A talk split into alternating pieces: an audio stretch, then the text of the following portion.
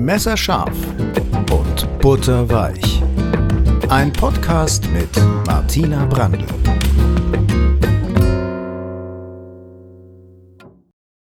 So, es ist wieder Lästerwoche. Herzlich willkommen zu Messerscharf und Butterweich. Und ähm, diese Woche geht es wieder um was, was mir tierisch auf den Sack geht. Manchmal sitzt man als Kreative vor dem weißen Blatt Papier und es fällt einem überhaupt nichts ein. Das ist nicht schön. Aber im Gegensatz zu Menschen in bürgerlichen Berufen, die im Privatgespräch schon mal sagen, oh, bei mir auf der Arbeit ist gerade die Hölle los, sollte man als Künstlerin niemals klagen und sowas sagen wie, ich sollte gerade schreiben, aber ich habe überhaupt keine Idee. Denn dann bekommt man Hilfe.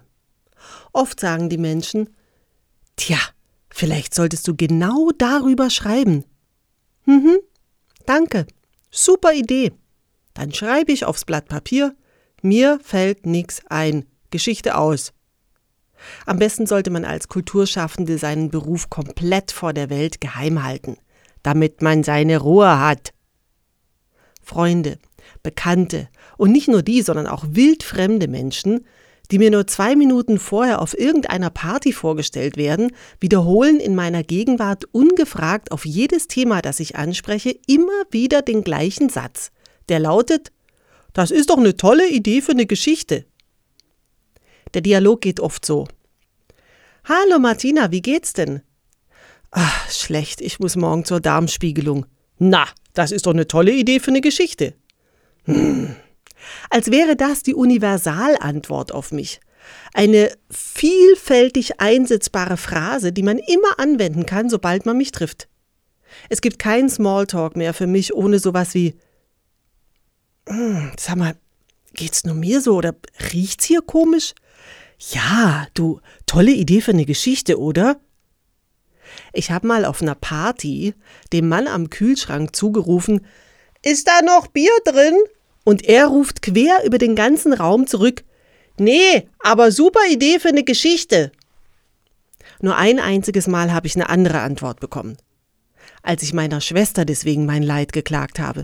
Sie sagte, Siehste, und schon hast du wieder Stoff für ein neues Lied. Warum denken alle Menschen in meiner Umgebung, dass ich jeden Furz, den ich lasse, auf der Stelle einfangen und verdichten sollte? Dass ich ständig und überall, wo ich gehe und stehe, aus allen Poren Kunst kacken kann? Dass ich jede Unbill meines Lebens, jeden Zahnschmerz kreativ verarbeiten kann? Ich bin nicht von morgens bis abends Künstler. Ich habe auch mal Feierabend. Und zwar immer dann, wenn ich mit meinen Freunden rede.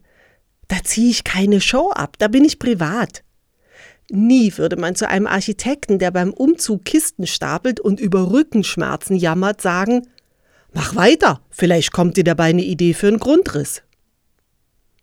Guck mal, wenn ich mit meinem Kumpel dem Rohrleger durch den Wald spaziere, sage ich doch auch nicht, schau mal, die Äste von dem Baum da drüben, inspirieren die dich nicht zu einer Installation?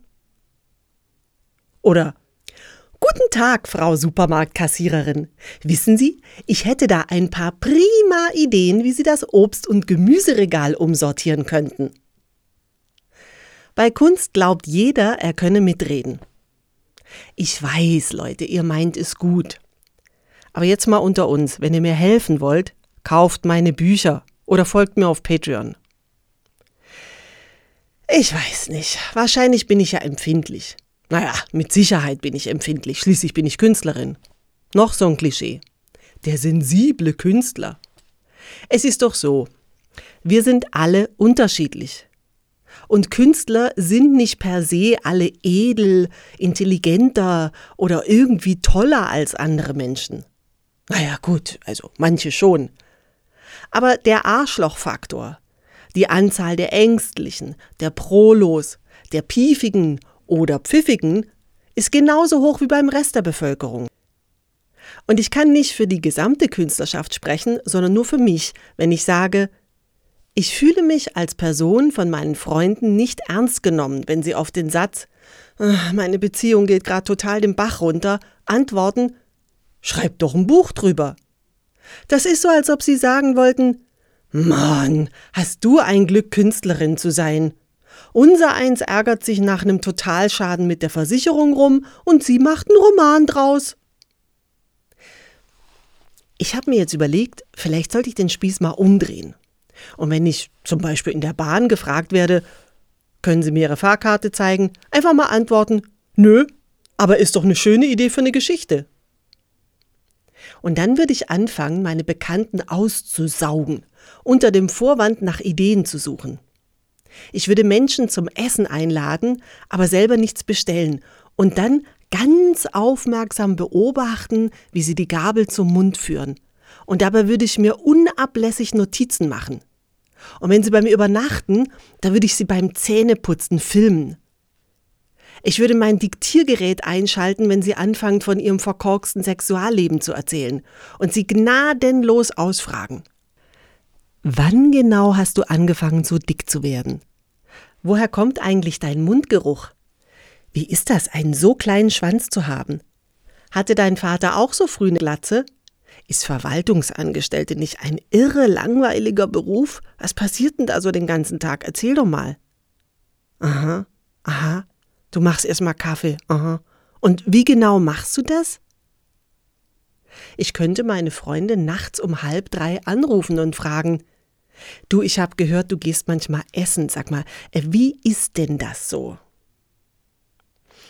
Wenn aber andersrum jemand versuchen sollte, mich mit seinen Problemen voll zu quatschen, na, also dann würde ich ihn abwürgen mit so einem Satz wie, ja, und? Das ist doch überhaupt keine Idee für eine Geschichte. Ich sorry, aber damit kann ich wirklich nichts anfangen. Und wenn sich in der U-Bahn so ein Pärchen streiten würde, ja, drei Stationen lang, und auf dem Weg zur vierten Station würde die Lautstärke so ein bisschen nachlassen. Da würde ich mich zu denen dazusetzen und sagen, bitte versöhnen Sie sich jetzt nicht. Bitte nicht, Sie vertun eine wunderbare Chance auf eine Geschichte. Wenn ich im Supermarkt Pfandflaschen abgebe, dann sage ich zur Kassiererin, also es wäre schon klasse, wenn Sie sich jetzt irgendwie ungewöhnlich verhalten könnten. Ich bin nämlich auf Ideensuche für eine Geschichte. Und wenn sich irgendwo wegen eines Unfalls ein Stau bildet, pff, du wisst, dann wechsle ich einfach auf die Standspur, kurbel das Fenster runter, hole ich mein Megafon vom Beifahrersitz und rufe Lassen Sie mich durch, ich bin Schriftstellerin. Das war meine Lästerei für diese Woche. Nächste Woche bin ich wieder butterweich. Bis dahin, macht's gut, schönes Wochenende, euer Lockdown.